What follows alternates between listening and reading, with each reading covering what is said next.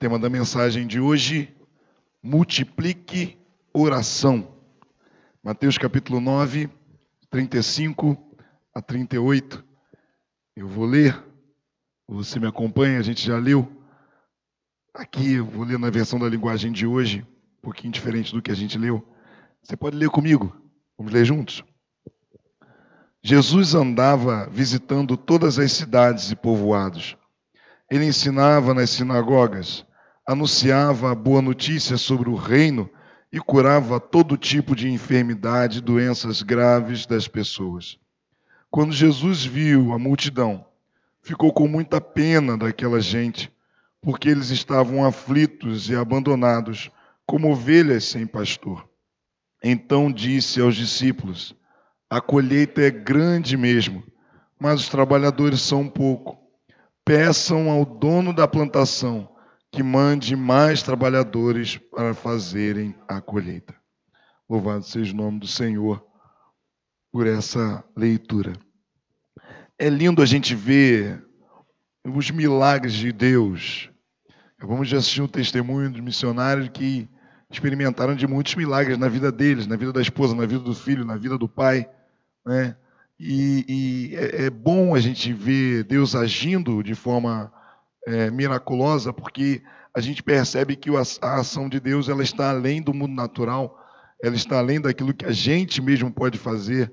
E a nossa igreja é uma igreja que tem experimentado desses milagres, é uma igreja que tem visto a manifestação do poder de Deus. E nem sempre a, a, a, o milagre acontece do jeito que a gente quer nem sempre a direção que Deus dá é, é para onde a gente deseja.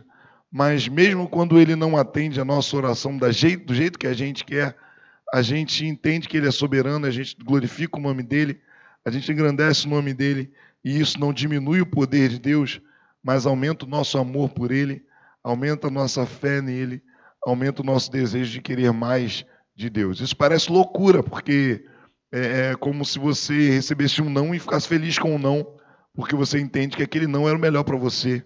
Isso parece loucura, mas é assim que Deus faz. E, essas coisas se tornam mais fortes porque elas aproximam a gente de Deus.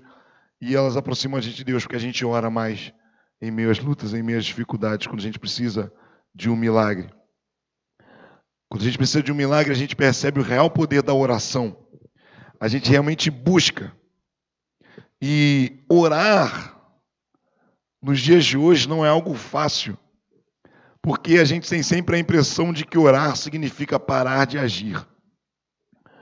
E a gente vive num mundo muito ativo, proativo, pós-ativo, reativo. O nosso mundo é um mundo de muita atividade, não é isso? Você está o tempo todo pensando, tentando é, programar as coisas, tentando prever as coisas. É, ou seja, a gente vive nesse mundo e quando a gente pensa em oração, isso dá uma impressão de que a gente está deixando as coisas de lado e as pessoas que oram são pessoas à toa, gente que não tem o que fazer, tem tempo para orar. E a gente precisa rever isso. A gente precisa olhar para a palavra de Deus e entender o que, que é isso. Porque o tema da oração, estudar, entender oração, não tem, não tem limite. A gente pode pensar, por exemplo, em como a gente deve orar. Quando a gente deve parar de orar. Por que a gente deve orar? Por quem a gente deve orar? E isso eu estou falando só de entender a teoria da oração, mas a prática da oração diante de todas essas coisas ela nunca se esgota. Nunca se esgota. E no texto lido, Jesus, ele não nos orienta apenas a orar, mas ele nos manda rogar. Na versão que nós lemos, ele nos manda pedir. E é à luz dessa oração de rogo, de petição, que eu quero é, refletir com você nessa noite. E quando eu falo de rogar, quando eu falo de pedir, à luz desse texto, eu quero logo de cara que você entenda que você não está no foco desse pedido, você não está no, no foco desse clamor. É, Jesus está ensinando para a gente algo aqui que vai além da gente mesmo, que vai além de olhar para a nossa necessidade. E é isso que a gente quer ver na experiência de Jesus nesse texto, porque Jesus ele vive em, em plena comunhão com Deus, porque ele é o próprio Deus encarnado. Mas nós, para vivermos essa experiência de comunhão com Deus, a gente precisa buscar essa presença de Deus e a gente busca essa presença de Deus em oração. Por isso o tema multiplique oração. Multiplique oração. Bom, mas o que a gente tem que fazer então, pastor, para multiplicar oração? Então, o primeiro desafio é multiplicar oração, orando pelos que estão trabalhando. Olha só o que diz lá no, no primeiro verso que nós lemos. Jesus andava visitando todas as cidades e povoados. Ele ensinava nas sinagogas, anunciava boa notícia sobre o reino de Deus e curava todo tipo de enfermidade e doenças graves das pessoas. Você que releu os evangelhos agora, né, na trilha, recentemente nós lemos os evangelhos, estamos em Atos, você percebeu que Jesus viveu uma atividade muito intensa durante os seus três anos de ministério. A impressão que eu tenho é que ele passou os primeiros 30 anos da sua vida entendendo né, bem de pertinho a realidade do que é ser humano, e ele sabia que teria um tempo muito curto. Então, ele dá tudo de si nesses três anos. E esse versículo que nós lemos, ele reflete isso. O texto diz que Jesus visitava todas as cidades e povoados. Ele ensinava, ele anunciava as boas notícias, ele curava enfermidades, ele tocava as pessoas, ou seja, Jesus está vivendo algo muito intenso. Cura, libertação, mensagem, libertação, cura, mensagem, milagre, multiplicação, cura, libertação. Vou ali para dormir um pouquinho, descansar. Não, eu vou ali para passar uma madrugada em oração, recarregando as baterias diante do Pai. E ele acorda e tem gente à sua volta, e é doente, e é gente necessitada, e é endemoniado. Ele está vivendo de forma muito intensa o ministério, porque ele sabe o pouco tempo que tem. Sabe, é, é, esse texto nos ensina que existem pessoas que estão vivendo isso também. Gente que entendeu o chamado de Deus, gente que é, entendeu a importância e a urgência desse chamado e está vivendo isso de forma muito intensa.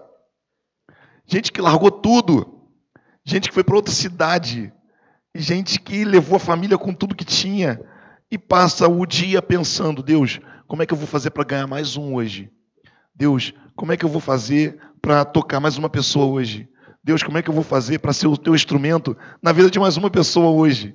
Gente que está vivendo isso de forma muito real, que está sonhando com outras vidas, que está desejando ver carinha nova na célula, que, que fica doente porque as coisas não estão acontecendo. Gente que está sofrendo com esse negócio, gente que está é, é, de forma muito intensa vivendo isso, sabe? E a gente precisa cobrir essas pessoas com oração. É nosso chamado, é nosso dever orar por aqueles que estão servindo e trabalhando. Talvez você passe muito tempo do seu dia pensando nos problemas que você tem que resolver no seu trabalho. Talvez você passe muito tempo do seu dia pensando nos ajustes que você tem que fazer para a empresa continuar funcionando, para as coisas continuarem indo bem, para você continuar tendo o seu emprego. Talvez você tenha, esteja passando muito tempo do seu dia preocupado com as situações que você está vivendo dentro da sua casa, na sua família e as coisas que você precisa resolver. Eu sei que você tem muita coisa para resolver, porque eu também tenho.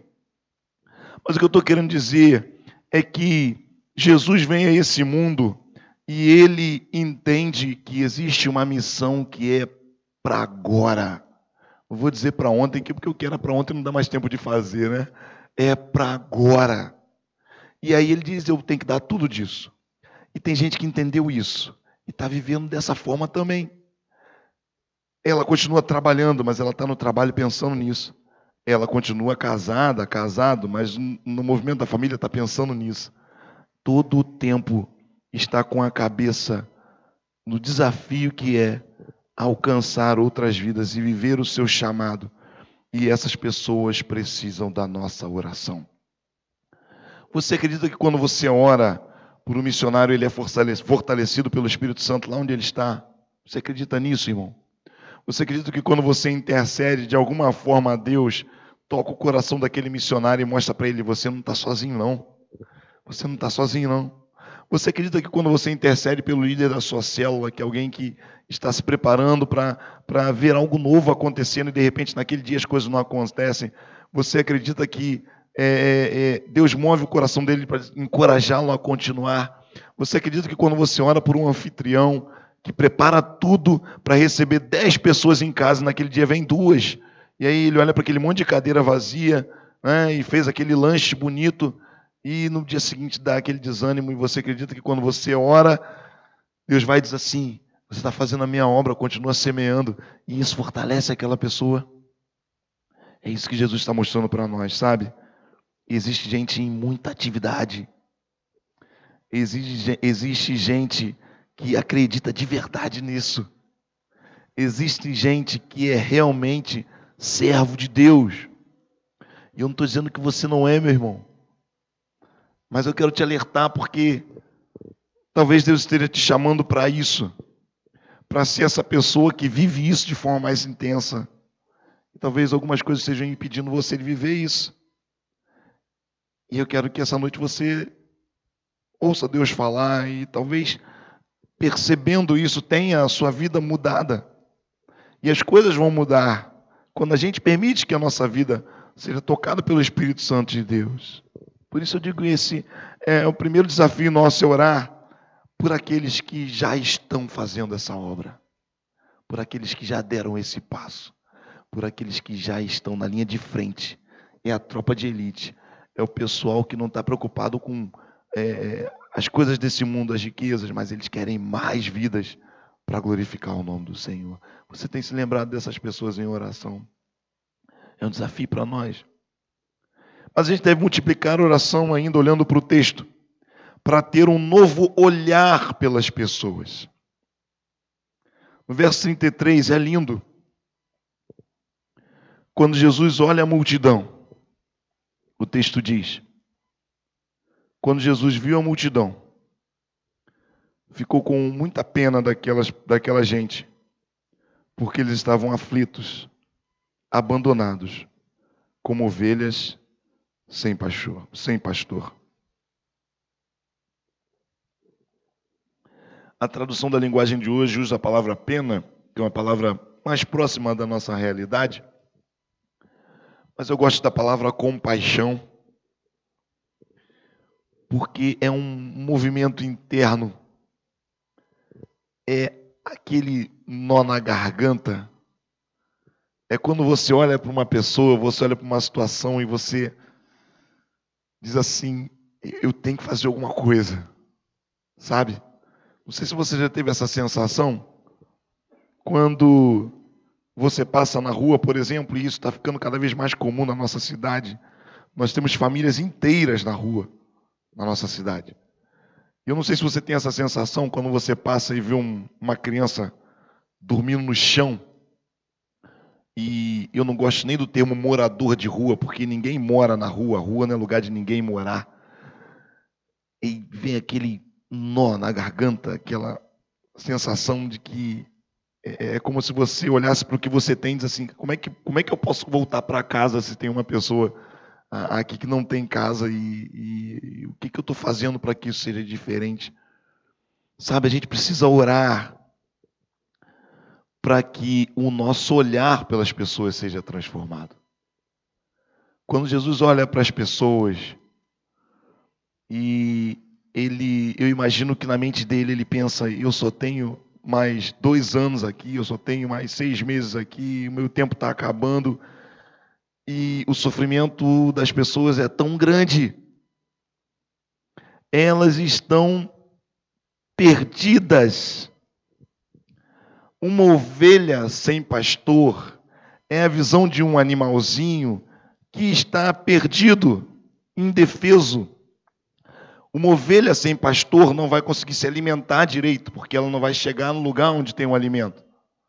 Uma ovelha sem pastor talvez não consiga chegar ao lugar onde tem água para ela. Uma ovelha sem pastor vai ficar doente e não vai ser tratada. Uma ovelha sem pastor é uma presa fácil para um predador. Percebe? Quando Jesus usa esse termo, uma ovelha sem pastor, ele está olhando para pessoas e percebendo o estado em que elas estão de necessidade sem ter uma direção.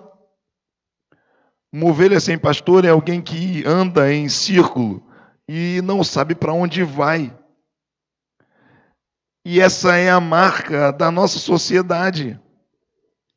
Pessoas doentes que não sabem que estão doentes. Gente que se acha livre porque diz: meu corpo, minhas regras, eu ganho meu dinheiro, eu faço com meu dinheiro o que eu quiser, eu uso a minha vida como eu quiser. Mas quando a gente olha para elas, a gente diz assim: eu sei onde esse negócio vai dar, eu sei onde esse negócio vai terminar. Você pensa que está livre como uma ovelha que não tem pastor, ou seja, eu posso ir para qualquer lugar. Mas o problema é que você não vai parar em lugar nenhum. Aliás, o lugar que você vai parar provavelmente é a morte. Porque é isso que a palavra de Deus nos diz: há caminhos que ao homem parece ser bom, mas ao final é caminho de morte. Quando Jesus olha para essas pessoas, esse é um entendimento que ele tem. E a gente precisa orar para que a gente tenha esse mesmo sentimento. Sabe por quê? Porque senão a gente é calcificado. Porque senão a gente começa a achar que todo mundo é um aproveitador. Ah, tem muita gente pedindo dinheiro na rua, pastor, para se aproveitar. Faz a continha direita aí, pastor. Se ele pegar 50 centavos de cada pessoa que ele pedir, faz essa continha direito durante o dia, pastor. No final de um mês ele tem um salário melhor que o meu. Tá valendo a pena morar na rua, pastor. Tá valendo a pena. De repente você vai começar a ter sua mente calcificada e fechada, porque existe gente desonesta. Sim, existe, existe gente desonesta.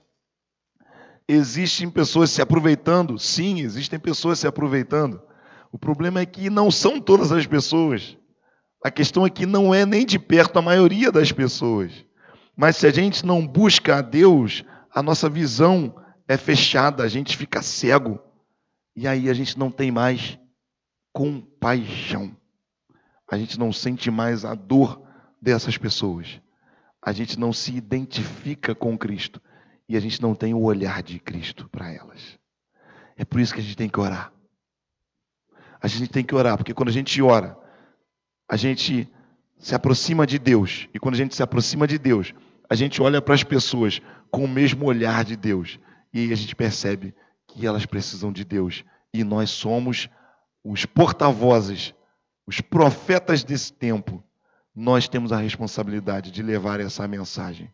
E não adianta levar uma mensagem para alguém que está com a barriga vazia. A gente precisa fazer mais do que levar uma mensagem. E era isso que Jesus fazia.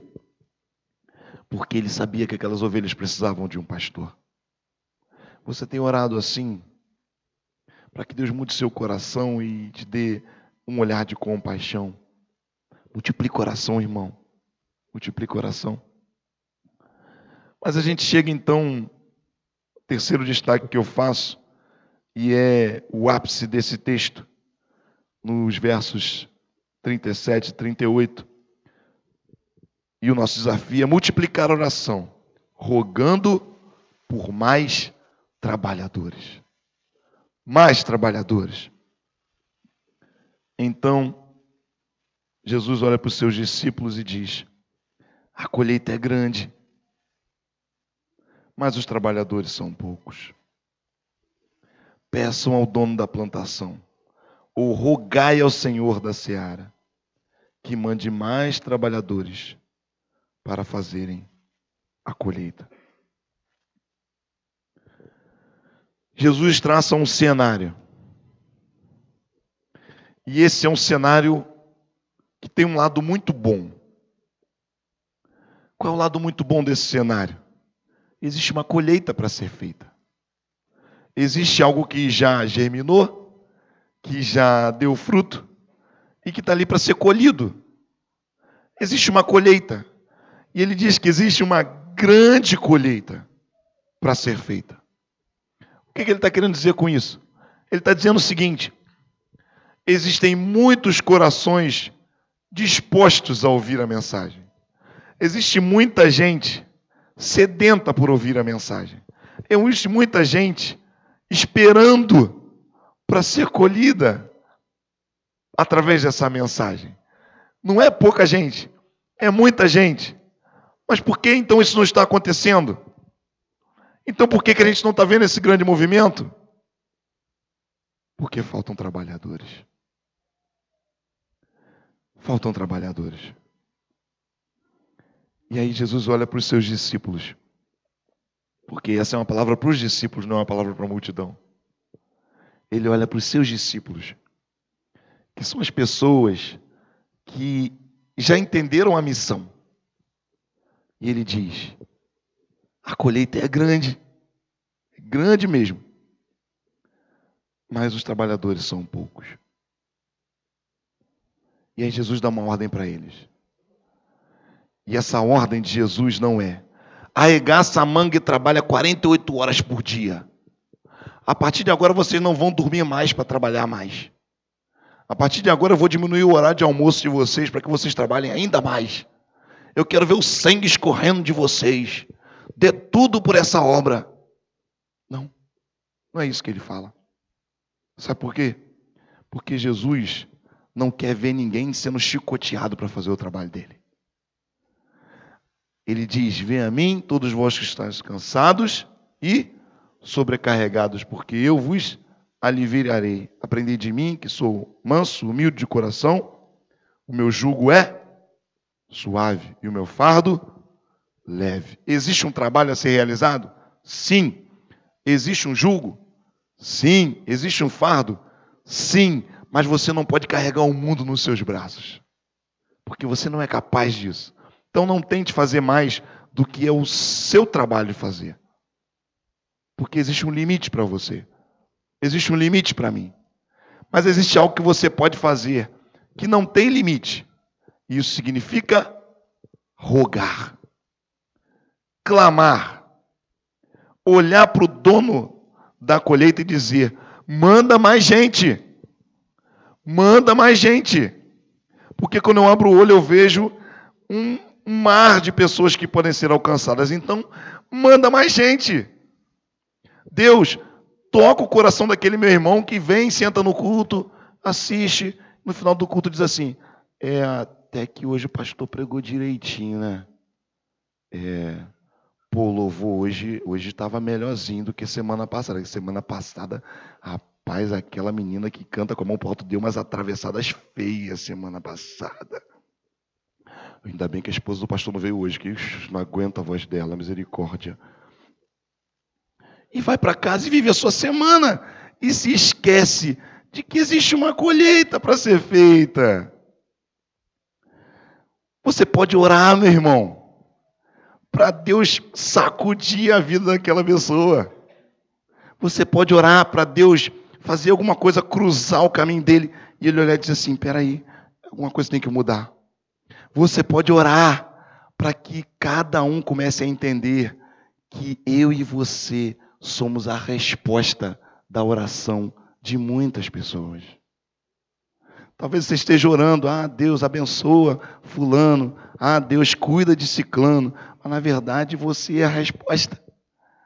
Deus está esperando você dizer assim: eis-me aqui, para que você possa cuidar, para que você possa agir, para que você possa tocar, para que haja cura, para que haja libertação, para que haja salvação de vidas. Ou seja, o Senhor Jesus está dizendo para os seus discípulos: orem, clamem, para que Deus multiplique o número de pessoas dispostas a fazer a obra no reino que é dele.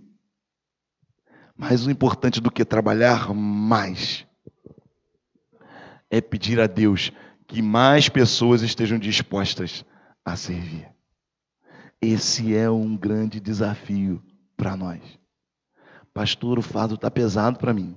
Pastor, estou trabalhando a beça. Pastor, tenho buscado em Deus. Pastor, é tanta coisa para fazer. Então, vou te dar a dica que Jesus deu. ore ao Senhor para que Ele te dê mais gente. Ore ao Senhor para que Ele envie mais pessoas com essa consciência. Ore ao Senhor para que cada pessoa que atravessa aquela porta entenda que o sacrifício de Cristo na cruz foi para que Ele tenha vida, mas para que Ele leve essa vida para outros. Ore por isso. Igreja, a gente pode pedir isso para Deus. Porque Ele está dizendo para a gente pedir. Peçam ao dono da plantação que mande mais trabalhadores para fazerem a colheita. Rogue ao Senhor. Irmão, eu quero concluir essa mensagem perguntando: por que nós oramos tanto e às vezes Deus não envia esses trabalhadores? A gente ora, pastor. Eu oro. Pastor, eu oro todos os dias. Eu oro, eu oro sim, pastor, oro muito. Tenho meu TSD, tenho meu tempo de ler a trilha, e aí eu começo a orar. E eu quero dizer uma coisa para você que Deus colocou no meu coração, e eu espero que eu esteja errado, mas eu duvido muito, porque Ele falou isso para mim também. E a palavra de Deus para mim foi a seguinte: Domingos, saia do foco. Saia do foco. Sua razão de viver não pode ser você mesmo. Irmãos, nós oramos sim, mas a gente olha muito para a gente. A gente pensa demais na gente. A gente olha demais para o nosso sofrimento. A gente olha demais para a nossa necessidade. A gente enxerga demais aquilo que a gente está precisando. Demais. E sabe, isso tem se transformado num problema. Quando eu me mudei, eu me mudei recentemente, os irmãos sabem, e eu assumi um compromisso com Deus e eu fiz um período de 21 dias de, de jejum e oração. Ninguém sabia disso, só eu sabia disso. De vez em quando a Rebeca me perguntava, papai, por que você tá, acordou tão cedo? Ah, fui orar. E durante esses 21 dias eu vim orar aqui na igreja. Todos os dias de manhã eu chegava aqui e orava aqui. Algumas vezes eu encontrei com, com alguns irmãos aqui na porta. pastor, tudo bem? Indo para o trabalho. Eu já tinha passado aqui um tempo em oração. Todos os dias. Desses 21 dias. Pastor, por que você fez isso? Eu fiz isso porque eu precisava de uma resposta de Deus. E toda vez que a gente quer uma resposta de alguém, o que a gente faz? A gente conversa mais com essa pessoa, né? Para ver se ela responde mais rápido. E aí eu passei esse período de. Chegava aqui, ainda em jejum. Alguns dias cheguei bem cedo, porque eu tenho do aula sete horas, então eu já tinha que estar sete horas lá. Então eu chegava aqui bem cedinho. Passava um tempo em oração e ia embora. Todos os dias, inclusive domingo. E Deus respondeu minha oração. Mas uma das coisas que ele me disse e foram muito claras nesse período foi exatamente isso. Ele disse para mim: Domingos, você está olhando muito para você. Esquece um pouquinho de você. Para de olhar tanto para você. Eu estou cuidando de você. Eu estou resolvendo as coisas. Sai um pouquinho do, do foco. Sai um pouquinho do holofote. A luz está projetada muito em você. Vira para o outro lado. E olha um pouquinho mais para a vida das pessoas que estão à sua volta. Sabe, meu irmão, deixa eu dizer uma coisa que não é fácil de aprender, mas é uma realidade. Se a gente se ocupa de cuidar do reino de Deus, Deus cuida da gente ainda mais. Você ouviu a palavra, o testemunho daquele pastor, quando ele falava ali no, no, no, no vídeo? em que ele estava doente, a esposa doente, aquela coisa toda. E a palavra que ele ouviu dela foi: Não pare. Não pare.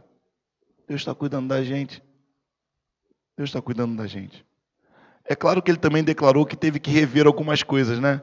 O meu tempo com ela, para a gente namorar, o meu tempo em família, o meu tempo com os meus filhos. Ele teve que rever algumas coisas. Mas eu queria que você pensasse isso agora. Será que você não está demais no foco da dor e do problema? Será que você não está olhando demais para o seu problema, para a sua dor, para a sua necessidade? E isso está te consumindo?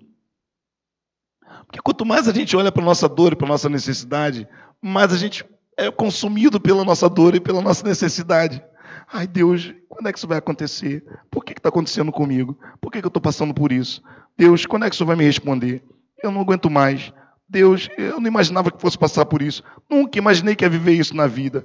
Deus, muda, muda essa situação. Deus, eu creio no teu poder. Eu sei que o Senhor pode mudar a minha história. Eu sei que o Senhor pode fazer algo maravilhoso. Eu, eu, eu, eu, eu, meu, meu, meu, meu, meu. Meu irmão, sai do foco um pouquinho. Mãe, ora pelo seu filho, ora pela sua filha, sim, ora pelos seus filhos. Mas não esqueça que existem outras mães que também têm outros filhos.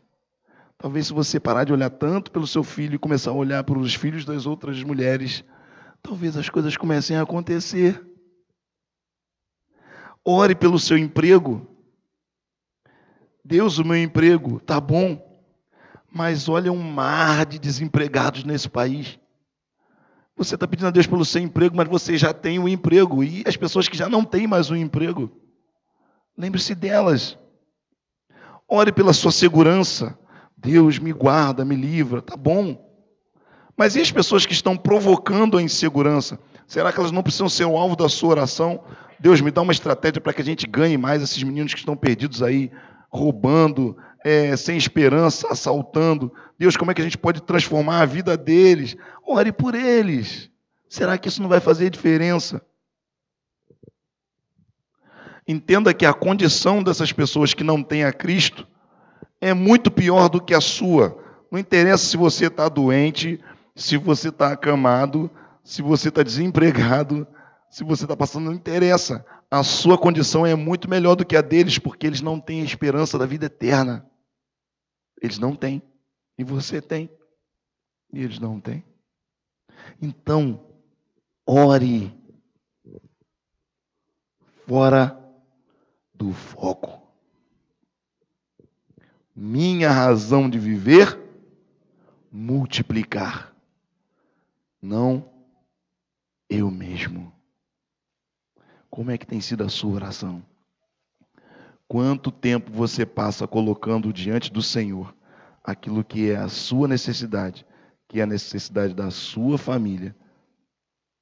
E quanto tempo você passa diante do Senhor entregando a vida das outras pessoas que te cercam?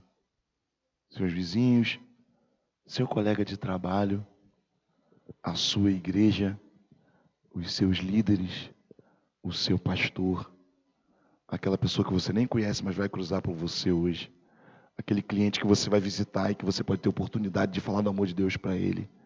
Quanto tempo você passa orando por essas pessoas? E aí eu quero encerrar, porque a gente vai ministrar a ceia do Senhor e lembrar que esse sacrifício não foi só por nós, mas foi por todos aqueles que ainda não estão aqui. E te perguntar: quem vem à sua mente quando o Senhor te manda rogar? Quando você ouve essa palavra, peça ao Senhor da seara que mande mais trabalhadores. Dois tipos de pessoas precisam vir à sua mente. Pessoas que talvez sejam trabalhadores que estão cochilando na hora do serviço. E pessoas que são o alvo dessa colheita e que ainda não foram alcançadas porque faltam trabalhadores. Eu quero pedir a você que feche seus olhos nesse momento. Reflita sobre essa palavra. Vamos orar.